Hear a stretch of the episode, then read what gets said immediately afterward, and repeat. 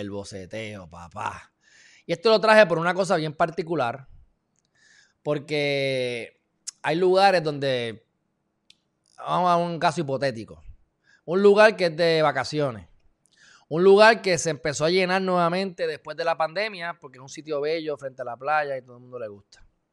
Y hay dos o tres viejitos que han estado aquí por 30 años o que llegaron después de la pandemia y se creen que son dueños del lugar porque pues son muchos apartamentos, están todos vacíos, pues hay mucha paz y de repente empieza a llegar más gente y se empiezan a quejar y empiezan a, amedrentar con que van a llamar a la policía, por mí que llaman a la policía, porque como yo les digo a los clientes, mira, este, esto no se puede probar en corte con facilidad. Y aquí está eh, el boceteo. ¿Por qué digo todo esto? porque no han podido meterle mano a la gente que está con las bocinas estas en, los, las, jeeps o en, los carros. Porque es que como tú pruebas eso. Y en este caso es mucho más fácil de probar. Eh, dice la Organización Mundial para la Salud que hay contaminación ambiental con el ruido si llegas a 65 decibeles si llegas a 75, se, se convierte en, algo peligroso y después es dañino de 120. Pero si yo estoy gritando a 120 decibeles y tú estás a una distancia de 50 o 100 pies, o vamos a poner que estoy en 75 decibeles, y tú estás a 100 pies de distancia o a 200 pies de distancia, definitivamente no te va a llegar los decibeles a esa misma a ese mismo nivel. O sea que, lo que si yo estoy gritando y tú me sacas los decibeles aquí, no es lo mismo que lo saques allá en 100 o 200 pies. Entonces es como alteración a la paz. No existe la justicia, mi gente. La justicia es lo que se puede aprobar en corte. Por lo tanto, tú vas a ir a corte y tienes que entonces decirme que tú me mediste los decibeles, que estaba calibrado el artefacto, cómo fue que lo compraste, ¿verdad? Si lleva un abogado allí que te, que te cuestione, te va a acercar el caso con, con gran probabilidad. Y al final del día, pues, estos casos se caen. Se caen. Así que por eso es que entonces entran con esta cuestión del boceteo, porque esto sí que está de madre. Esto sí que hace ruido de verdad y rompe ventanas por ahí para abajo. Porque quieren hacer una medida para que se prohíba de su faz el boceteo. Es difícil, esto es algo complicado. Desde el para mí, desde el punto de vista regular, como yo veo la vida, yo estoy en contra de que le prohíban el boceteo.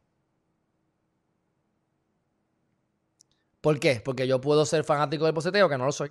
Me parece una ridiculez, pero yo defiendo los derechos del ser humano. ¿Te gusta esa, charrería? Pues cómprate 500 bocinas. No porque yo tenga 500 bocinas, voy a estar pasando a las 3 de la mañana con ruido a romperle los, tímpanos a los vecinos. Son dos o tres tecatos que hacen eso. Dos o tres mamalones que beben leche con.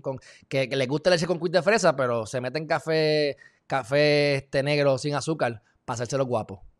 Pero siguen siendo bebedores de leche con quick de fresa.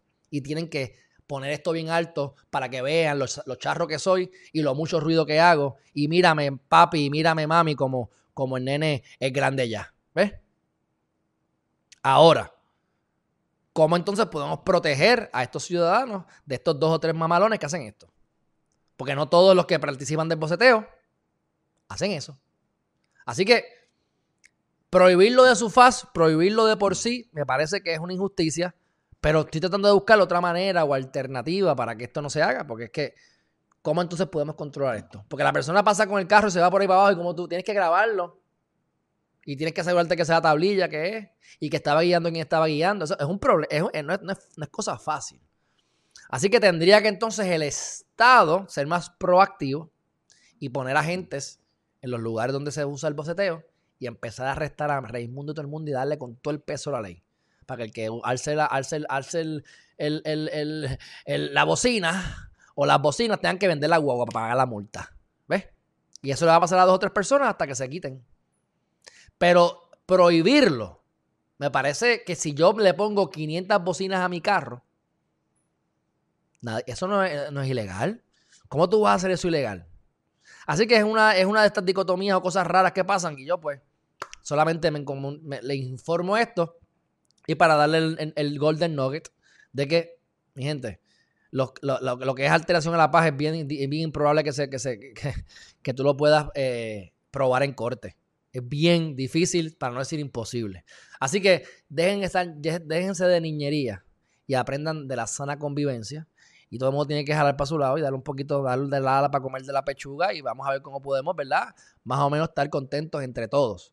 Pero tú, ¿sabes? Los que están a la izquierda quieren jalar para su lado y los que están a la derecha jalan para su lado y no llegan a ningún lado. Y si llegas a corte, lo que ganan chavos son quienes? Los abogados. Y cuidado, y cuidado, porque este tipo de casos yo ni lo cogería, son, ahí no hay ni chavo. No es estupidez. Pero bueno, ahí tienes el boceteo.